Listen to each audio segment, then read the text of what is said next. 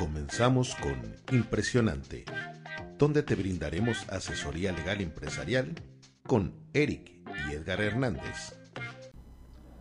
¿Qué tal? ¿Cómo están? Bienvenidos nuevamente a este su podcast impresionante. Los saluda el licenciado Eric Hernández. Le doy bienvenida al licenciado Edgar. Edgar, ¿cómo estás? Hola, buenas tardes Eric. Buenas tardes a nuestros podescuchas. Eh, bienvenidos otra vez más. Esperemos que, el tema que vamos a tratar el día de hoy sea de, gran ejemplo y que les sirva a ustedes que nos están escuchando y agradecerles a los que nos sugirieron este tema. Hoy traemos un tema bastante interesante que son las empresas familiares. Por ahí les comparto, eh, nos dice el INEGI, el Instituto Nacional de Estadística y Geografía, que el 99.7 de las unidades económicas que existen en el país son pequeñas y medianas empresas. Y aproximadamente de estas, 7 de cada 10 son empresas familiares. ¿Cómo ves, Edgar? Pues mira, no es muy descabellado ya que principalmente, digo, no, no siempre, pero principalmente Em, la gente confiamos en nuestra familia para emprender un negocio. Decimos, esta persona no me va a jugar chueco, mi hermano, mi papá, eh, mi pariente cercano. Entonces no es, no, no es de sorprendernos y más porque estamos en una situación económica en la que si se va a generar dinero queremos que llegue para nuestras familias y es una manera muy natural del crecimiento de las empresas. Incluso muchas de las grandes industrias a nivel nacional e internacional empezaron como empresas familiares, las funda el padre, las van sucediendo poco a poco hasta que empiezan a generar varios socios o hacen sociedades cooperativas. Efectivamente, como mencionas Edgar, las empresas familiares históricamente fueron la base de hoy grandes empresas que se establecen en relación a la confianza y precisamente es el tema sobre el cual me gustaría que pivotáramos el día de hoy nuestros comentarios, ya que la confianza, eh, el, poner una regla, el considerar que se va a seguir, pues a veces no sucede, sobre todo cuando la empresa va creciendo o en nuevas generaciones. Entonces la idea es compartirles varios tips, varios consejos que van a asegurar que la empresa pueda operar con tranquilidad, que tenga claridad dentro de su estructura y pues yo creo que el sueño de la, gran mayoría es trascender y que la empresa vaya a otras generaciones.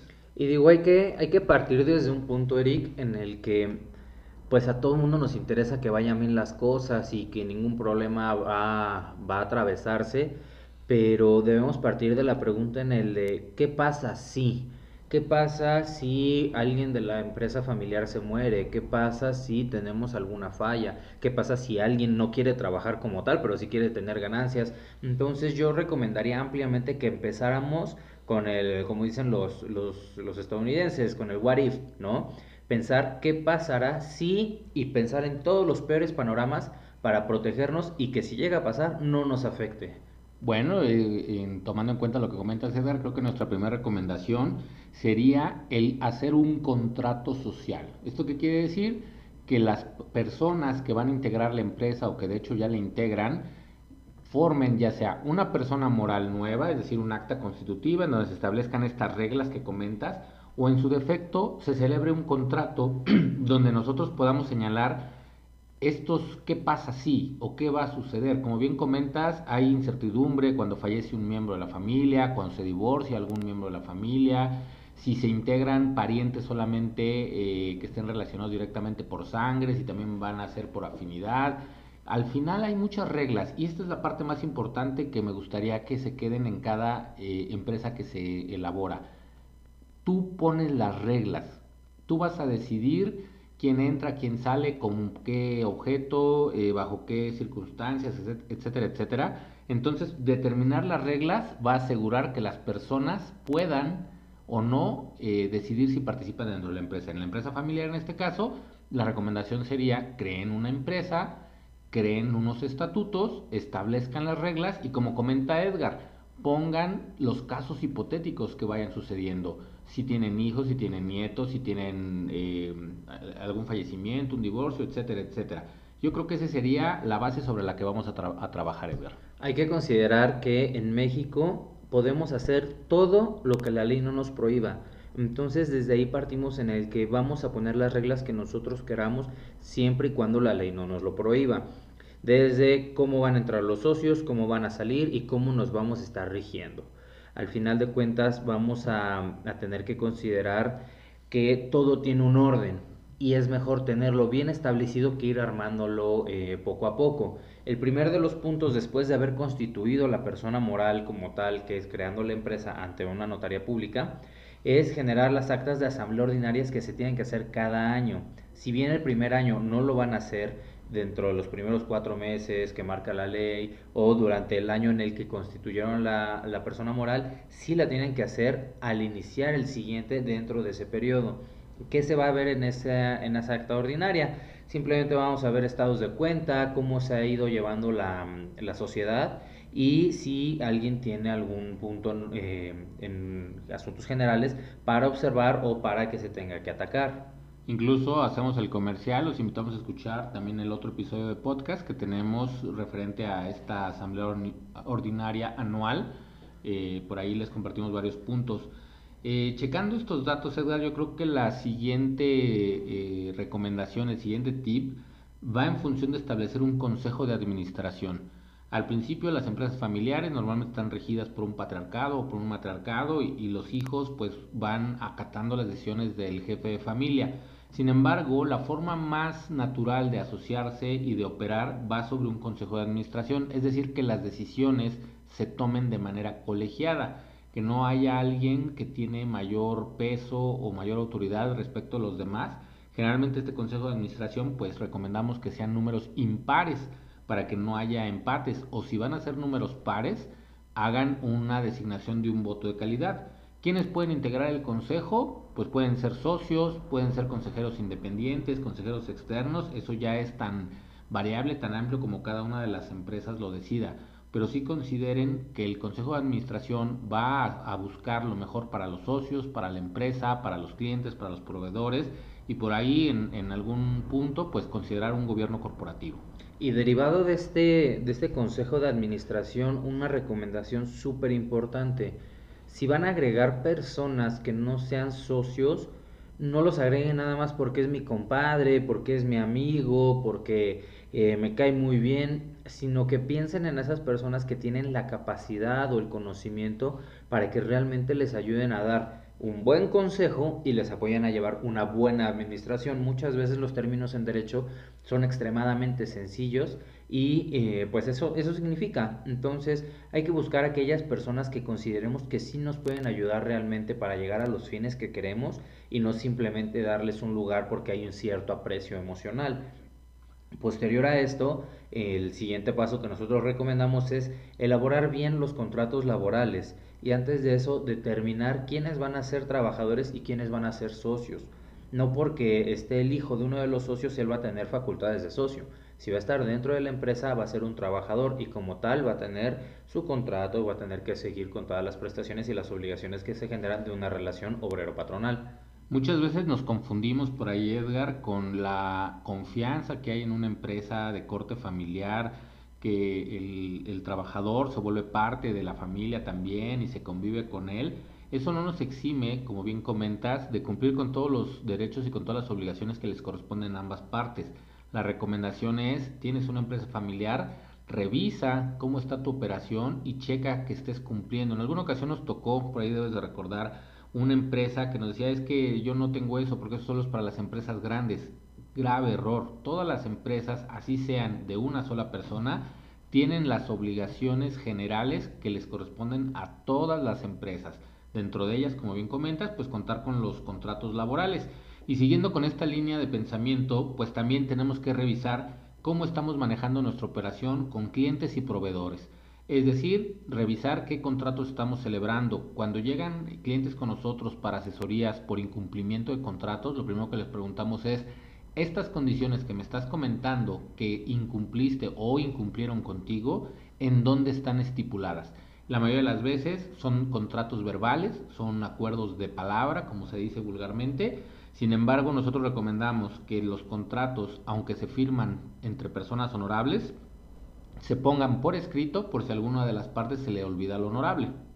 En efecto, Eric, y más porque cuando empezamos con una empresa familiar, la mayoría de las veces nuestros primeros clientes, nuestros primeros proveedores son amigos, son parientes y por la misma relación, pues decimos, no, no hay ningún problema, no hay que generarlos, o yo te pago el día de mañana o te voy a pagar en una semana, no hay necesidad de, de generar un contrato, sí. Siempre hay una necesidad de generar contratos, siempre hay una necesidad de tener claras las reglas y no hay mejor manera que tenerlo por escrito, ya que las palabras se las lleva el viento y no podemos hacer mucho por eso. Otro de los puntos que, queremos recalcarles como algo muy importante, e igualmente si tienen más dudas se pueden ir a ese podcast que es el registro de marca, es que registren su marca. Mm, la persona que piensa que su negocio es chico va a crecer en chico o va a tener siempre un negocio chico. Una cosa es ser realista y otra cosa tener ambiciones.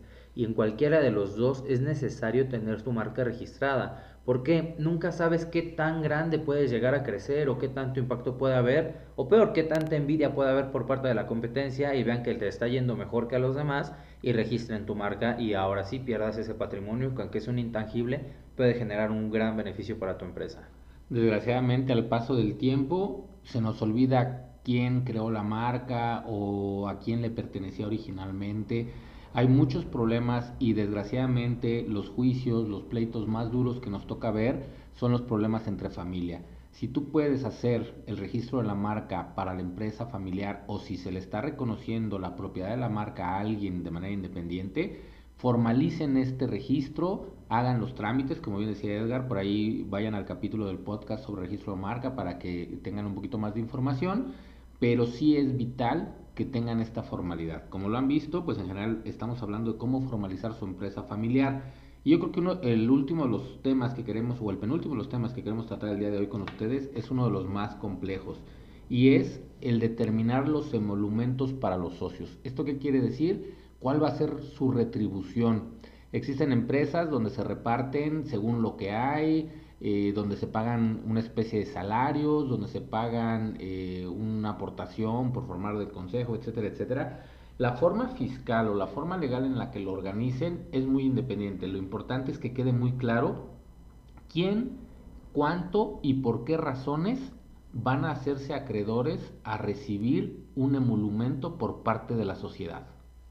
a todo el mundo nos interesa que el negocio sea negocio y va a ser negocio si sacamos dinero. Entonces es muy importante que determinemos cuánto dinero vamos a estar ganando de acuerdo a nuestras actividades.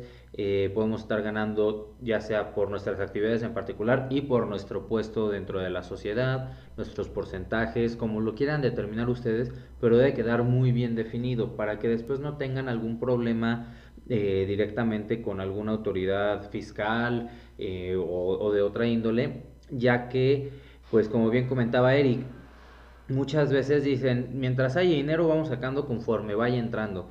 Entonces no se van generando esos colchones que necesita la empresa o ni siquiera sabemos cuánto estamos ganando realmente porque no existe un control real. ¿Cuál va a ser ese control? Esta eh, definición de emolumentos, de ganancias para los socios y también se van a establecer para si se les va a dar al consejo de administración o al consejo familiar algún tipo de aportación por su conocimiento. Nuevamente, comentarles reglas claras, eh, empresas familiares largas. El último tema que me gustaría platicarles no es propiamente del campo legal, pero sí es muy importante en las empresas familiares. Y esto es el plan de sucesión. ¿Qué va a pasar con los próximos miembros de la familia que se integren o no se integren? Podemos establecer las reglas, los requisitos, las formas en un documento que nos permita tener certeza Recuerden que es una empresa familiar y como cualquier empresa podemos modificar las condiciones cuando así lo consideremos. Pero eh, el poner por escrito las condiciones nos va a asegurar que más adelante no haya un problema con otros socios, con otros miembros de la empresa que quieran integrar a sus hijos o a sus nietos y que no cumplan las condiciones que se establecieron.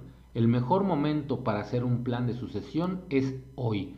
Determinar si eh, tendrán que tener una carrera, tendrán que tener una profesión específica, alguna habilidad, un oficio, años de experiencia, eh, alguna situación previa, eh, incluso hasta cuestiones de conducta.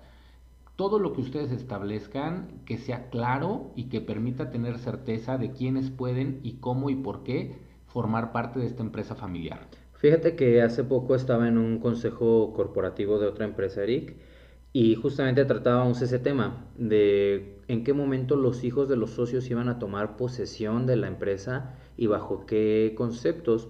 Y uno de los socios decían que trabajen en la empresa pero que previo a trabajar en la empresa hayan tenido otro trabajo para que sepan cómo es el mercado.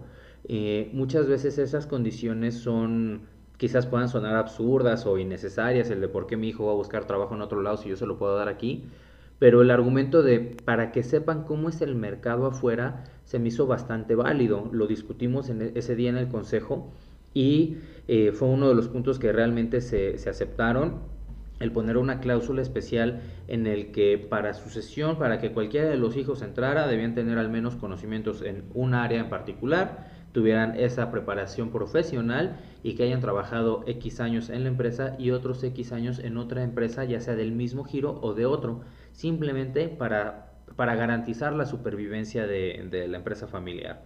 Al final de cuentas, como les comento, todos queremos que nuestros negocios sigan avante después de que nosotros estamos. Queremos trascender, pero la única manera de trascender o de garantizar un poquito más o reducir el riesgo de que no suceda es haciendo las cosas bien, en orden y dejándolo todo por escrito. Creo que esa es la clave del día de hoy, Edgar, en empresas familiares y en general en cualquier empresa. La certeza que nos da tener todo por escrito va a permitir que no haya sorpresas, malos entendidos y que podamos recordarle a todos cuáles han sido los acuerdos históricos que se llevan.